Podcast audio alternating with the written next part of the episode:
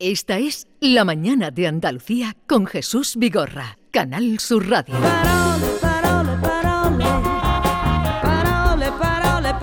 Vamos a la cita de los miércoles con nuestra poeta de guardia, Carmen Camacho. Buenos días. Hola, buenos días, Jesús. ¿Qué tal estás? Muy bien, está lloviendo y eso, eso hace que yo esté estupenda, vamos. Cuando llueve me pongo muy contenta. Eh, Dicen en mi casa que estos son monedillas de 20 duros. de 20 euros, por lo menos. Estamos todos deseosos. Sí, sí, y sí. celebrando. Pues adelante. Pues he de comenzar la sección de hoy, Jesús, quitándome el sombrero y hasta el cráneo si hace falta, con lo que hacéis posible, querida y queridos oyentes de esta sección, que nos llamáis desde todos los rincones de Andalucía, porque cada miércoles, Jesús, yo vengo aquí no a sentar cátedra, porque no soy experta en palabras, o si lo soy, lo soy en calidad de poeta, no de profesora, ¿eh? sino a dudar junto a ustedes, a hacerme preguntas, a consultar en el diccionario. Aquí miramos muchísimo el diccionario. Y sobre todo, vengo a confirmar que el sabio pueblo andaluz tiene en su habla y en su vocabulario un tesoro impresionante. El miércoles pasado nos quedamos aquí con las patas colgando, porque os pregunté, queridos oyentes, qué palabra empleabais en vuestra zona y en vuestra casa para decir esto de subir a alguien a hombro o subir a alguien a la espalda. Y nos llegaron no ni una ni dos palabras, que va, llegaron a manojo. Escuchad. En Alcaudete, Jaén, eh, se dice bomborombillo. En Sevilla, en Borombos, Eh, cucurumbillos. Eh, Colombrillos, En Dos Hermanas, a cabritos. a Colombrillos. A coscoleta. En Montejaque, Málaga, en Cuquetas. Desde Granada a Culumbicos. En Jerez, a Pampahuevos. Desde Cádiz en Borricate. En Huelva, en Camichocho o Camichocho. En la Puebla de Don Fadrique, Granada, se dice a Pipirigallo. A Mombrillos. A Hermanas a Galeotas. A la Virgen Alta. Al Cabroncillo. En Paterna de Rivera, Cádiz, en Cogotas. Subir al Recostín. En Bollullos del Condado, en Cachumberetes. Y en Chiclana, Cádiz, a, Cam- a, a Camitocamé. Ahora mándale esto tú a la Real Academia. eh, lo, de, lo de la semana pasada fue tremendo. Anda, anda. Han sido un total de 21 palabras correctas para decir subir encuesta o subir en hombro Increíble. a, a una, a una persona, ¿no? 21 palabras, cual más sonora y divertida, no me digáis, ¿eh? Ya hemos visto aquí. Y están llenas de vida. Pipirigallo, cucurumbillo, bomborombillo, pimpirete, apapahuego, ancamichocho, no me digáis, ¿eh? No me digáis. ¡Qué sonorísimas! Yo tengo mi teoría acerca de por qué son estas palabras así de sonoras, estas palabras de subir a alguien en hombro o subir a alguien a la espalda.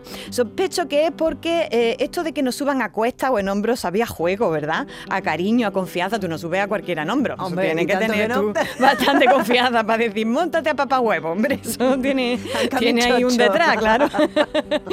y es algo sobre todo que nos reclaman nuestras chiquillas y chiquillos, ¿verdad? Y que "Sú- súbeme, súbeme en hombro, tita, súbeme en hombro, súbeme en cuesta, cabrito. ¿no? A cabrito, en bomborombillos, ¿no? Eh, ¿Quién de chiquitillos no se ha subido alguna vez en hombros de sus mayores? Eh, es que quien, quien no haya tenido eso es que no ha tenido infancia, La ¿verdad? cabalgata, la Semana Santa, Eh, claro, para poder ver bien. Y que te revoleen para arriba. Todo esto, todo esto. Revoleen eso para arriba es una era- redundancia de las mías que me gusta. Pero esperad, esperad, ¿eh? que aquí no ha terminado la cosa. En Andalucía tenemos más palabras para designar el acto de subir a alguien a la espalda y en los hombros. Escuchen, escuchen. Buenos días, José desde Huelva. Eh, depende de la zona, se suele escuchar dos expresiones, o bien a cachumberete o a calinoche. Calimoche. Mm, Buenos días, soy Correa de Cortegana y en mi pueblo se dice subir en changareta. En Venga, un changareta. saludo. Hola, buenos días. De aquí de Fran de Valverde. Mira, aquí montar en la espalda a un niño es montar en trunche y montar en los hombros es montar en capiteo. Qué bonito. Saludos. En trunche, en capitero. Buenos días familia.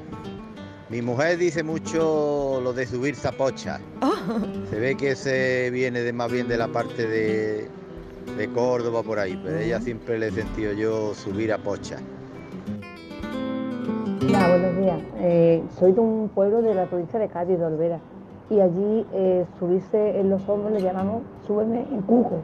en cucos. en cuco. Y subirse en la espalda es mm, súbeme en borriquito. O sea, subí en borriquito o subí en cuco. Lo de, eh, yo me quedé, pero todavía me sigo asombrando de lo que salió la semana pasada. Impresionante. Yo creo que no, no sé, mm, es rarísima la cantidad, la variación que hay, ¿no? Eh, Es, es tremendo, es, es como, no sé, aquí hemos descubierto, hemos abierto un melón maravilloso. Habrá que probar con otra palabra que- o con sí, otra- sí, pero vamos, o con otra acción. Las nuevas de esta vez ha sido cachu- cachumberetes, calimoches, changaretas, trunche, en capitero, apocha y en cuco, más sumado, eh, sumar las 21 que teníamos de- del otro día.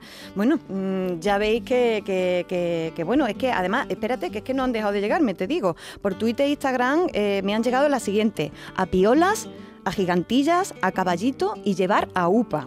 Ha sido impresionante lo que hemos aprendido aquí gracias a ustedes, a vuestra colaboración y a vuestra bendita forma de hablar. Ya sabéis, si alguien os reprocha alguna vez que no entiende lo que decís, contestadle que por falta de vocabulario no será. aquí tenemos bagaje léxico de estos de los que no se salta un cargo. Gloria para ustedes. Y ahora cambiamos totalmente de tercio, Jesús, porque traigo una de esas falsas noticias del Mundo Today que me encanta. Dice lo siguiente el titular, ¿puedes leerlo? Contra más estudio, más suspendo. Se queja un estudiante de lengua. Contra más estudio, más suspendo. más suspendo. Qué arte. Y de se queja un estudiante de lengua. Bueno, tienen que estudiar un poquito más.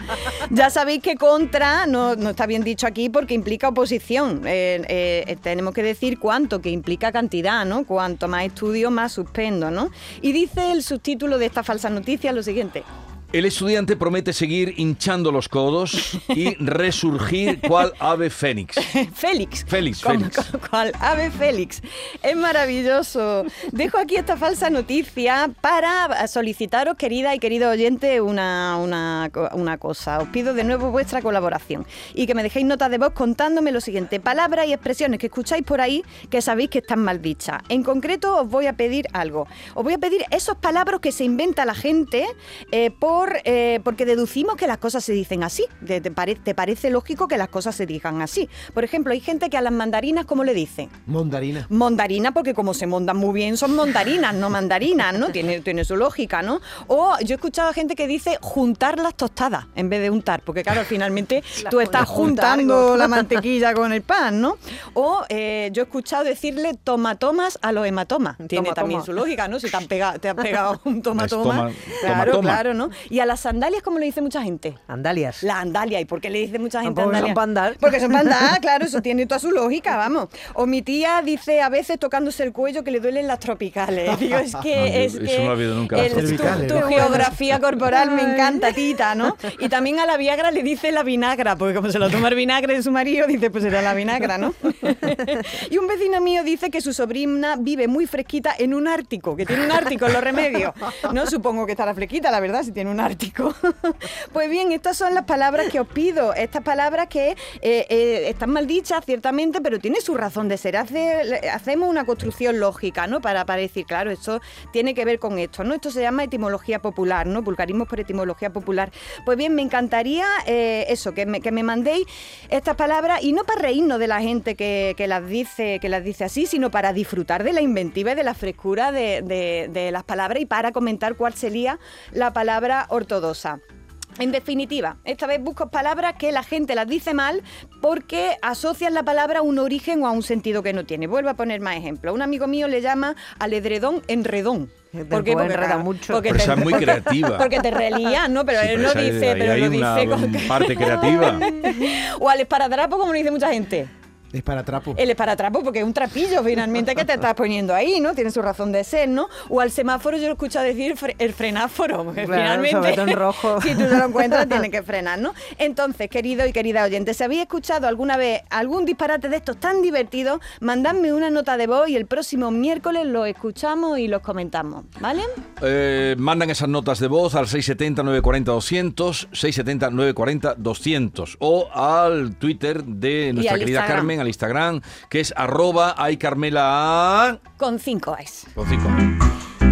Y vamos ahora, para seguir dándole empaque y cochura histórica. a Vayan ya enviando, que luego nos daremos cuenta otro día, que- hoy no nos podemos Exactamente, detener. yo hoy lo recojo y el próximo miércoles lo traigo. Eh, decía que para que para darle un poco de cochura histórica a esta sección, vamos a detenernos en el origen de una de las expresiones más habituales de nuestro idioma. A ver, ¿habéis mandado alguna vez a la porra a alguien? Y más lejos. Y más lejos todavía, ¿no? Bueno, bueno. Y, eh, a ver, ¿y dónde está la porra? ¿Dónde está la porra? ¿Sabéis dónde está la porra? ¿La porra eran los puños o algo así? O... No, no, no, no, no. Eso tiene que ver con otra cosa. Vamos, vamos, vamos a irnos a la porra. la puñeta, es verdad. Nos sí. vamos, exactamente, Sí, sí, sí. exactamente. Vamos a irnos a la porra un ratico, vámonos. Me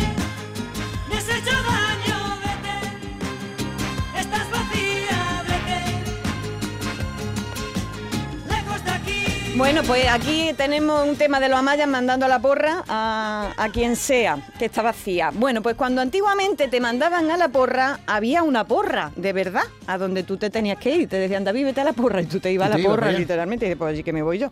Os cuento, la porra y lo de mandar a la porra fue muy usado, esa expresión, por los soldados españoles que combatían en Europa en los siglos XVI y XVII. Vaya usted a la porra era la fórmula empleada por el oficial de turno para castigar a un soldado por una falta leve. Le decían, vaya usted a la porra, ahora mismo. Y la porra era el puño de plata que remataba el bastón del tambor mayor de los regimientos. Ajá. Ese bastón se clavaba en cualquier lugar del campamento para marcar el asentamiento. Y era donde el soldado se tenía que ir cuando lo mandaban a la porra para estar apartado y bien, y bien controlado. Se iba literalmente a la porra y allí se quedaba Como el un castigo parado. allí en la esquina. Vete, vete a la porra, que es donde te veo y está, está allí tranquilico. Bueno, era el rincón de pensar De los de la soldadesca, según Pero- hemos podido contratar. Pero manza- mandar, por ejemplo, a hacer puñetas que es también antes, militar. No, no, no es militar, pero también tiene su origen histórico esto de mandar, de mandar y tiene su sentido esto de mandar a alguien a, la, a hacer, Hacer puñetas. puñetas. Las puñetas son esos encajes que tienen algunos puños, como las togas de los magistrados y de algunos eclesiásticos, que esos son muy, por lo visto, muy laboriosas de hacer. Eh, y se hacían en los conventos y en las cárceles, claro. Mandar a hacer puñeta a alguien es que te dejen en paz un rato largo, ¿no? Es decir, que se dedique a algo tan entretenido y que toma tanto tiempo como hacer puñetillas bordadas, ¿vale? Y otra cosa distinta, según parece, es lo de mandar a alguien al carajo. ¿Vale? Eso es otra cosa distinta, eso es más propio de la marinería. Ajá. Y es que eh, el carajo la vela es la parte del velame que está allí arriba, en, to- Arriba. en el carajo. Está- el carajo está en el, en el mismísimo carajo. Según he podido leer en la web llamada Estandarte, el carajo en las calaveras españolas se utilizaba como puesto de observación. Era el punto donde se estaba también más expuesto al viento, al frío, a los vaivenes de las mareas. Así que cuando se le quería castigar a algún marinero, pues se le mandaba al carajo a que se mareara un rato y a que estuviera allí. Mm, eh, también mandaba a tomar viento, literalmente. Te- te, Literal. te ponían allí en lo harto que te diera un poquito el aire y te despejara. Así que ya sabéis que a quien os manda el carajo le preguntáis que dónde tiene el barco antes de mandarlo.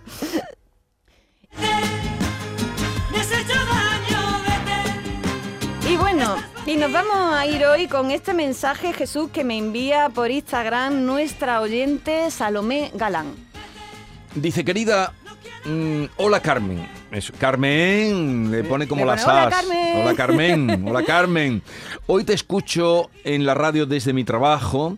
Todos los miércoles espero tu sección porque me encanta. Ahora mismo soy empleada de hogar y a la vez que desempeño este trabajo tan poquísimo valorado, me gusta cultivar este cerebrito. ¿Y tú me ayudas tanto a ello? Gracias siempre y un saludo a todas las Kellys.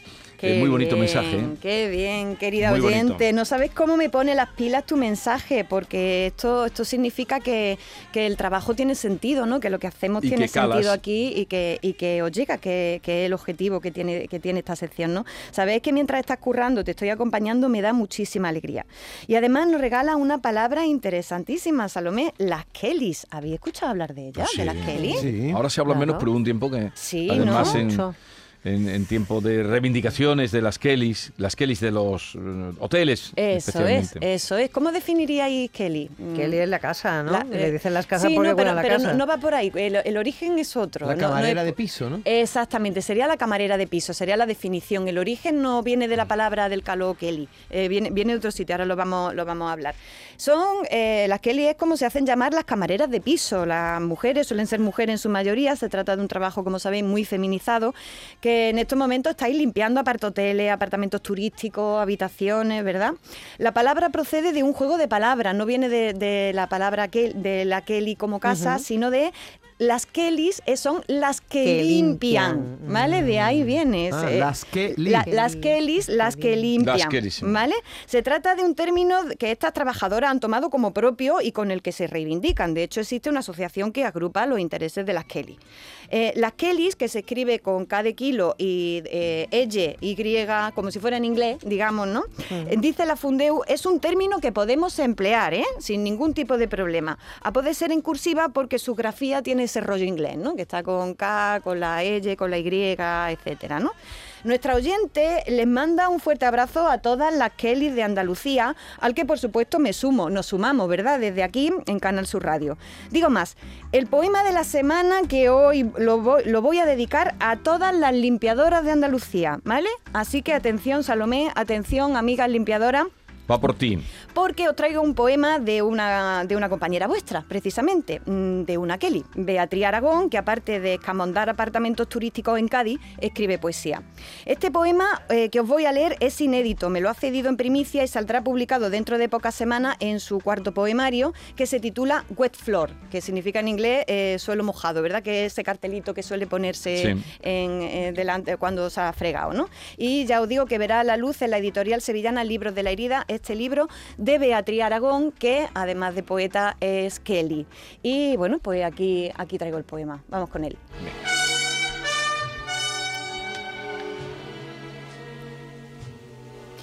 Temporada alta. La playa entera se barre en las habitaciones. Huele a protector solar por todas partes. Tu uniforme y las toallas embeben el cloro impertinente de la piscina del hotel, que una y otra vez rodeas con la jaula de la ropa sucia. Hace calor, mucho calor por fuera de la carne cuando llego a casa. Uniforme sudado mediante, ardiente y desnudo el cuerpo. Hace frío, mucho frío por dentro de la carne. Me habré enfriado en la piscina o barriendo la playa entera. Me digo antes de tomarme el ibuprofeno. Mañana será otra playa.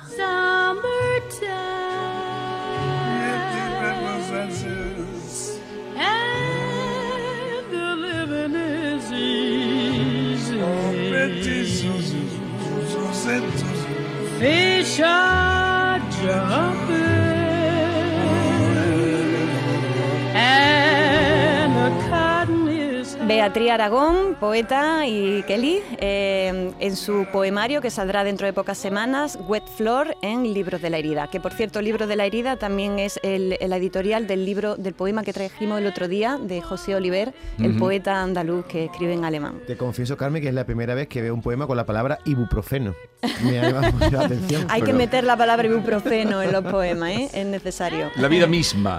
Vamos a recordar en la antes de despedir a Carmen que nos ha encomendado, nos ha pedido que les digamos, que le digamos palabras que estén deformadas, ¿no? Sí, que sean, dice, hoy que ves que disparate has dicho, Tita, A- a eh, que- pero que tienen su razón de ser, Aquello ¿no? del trisillo, ¿no? El trisillo, ah, eso no lo sabía del trisillo. ¿Tú no has sí. oído nunca lo del trisillo? ¿Y por qué le dicen trisillo? No, eso no lo sé. Es- ah, pues Pero habría... eso es una deformación. tiene Sí, tres sí, asientos, sí. tiene tres cojines, ¿no? Para Sí, tres pero por eso ¿no? sería tresillo, que Tresillo, es lógico. sí, ese pero sí. yo he oído mucho lo de trisillo. El trisillo, no es que se dicen cosas, pero, pero que no es para reino de la gente, ¿eh? Eh, para, para también aprender a querer estas palabras que decimos, que, que no decimos bien porque no sabemos ¿Y quién cómo decía lo decirlas, de pero tiene su sentido, tiene el su vidrio, lógica. a llamarle al vídeo vidrio. Mi abuelo, Ah, el vidrio. mi decía, en vez de voy a ir, decía voy a di.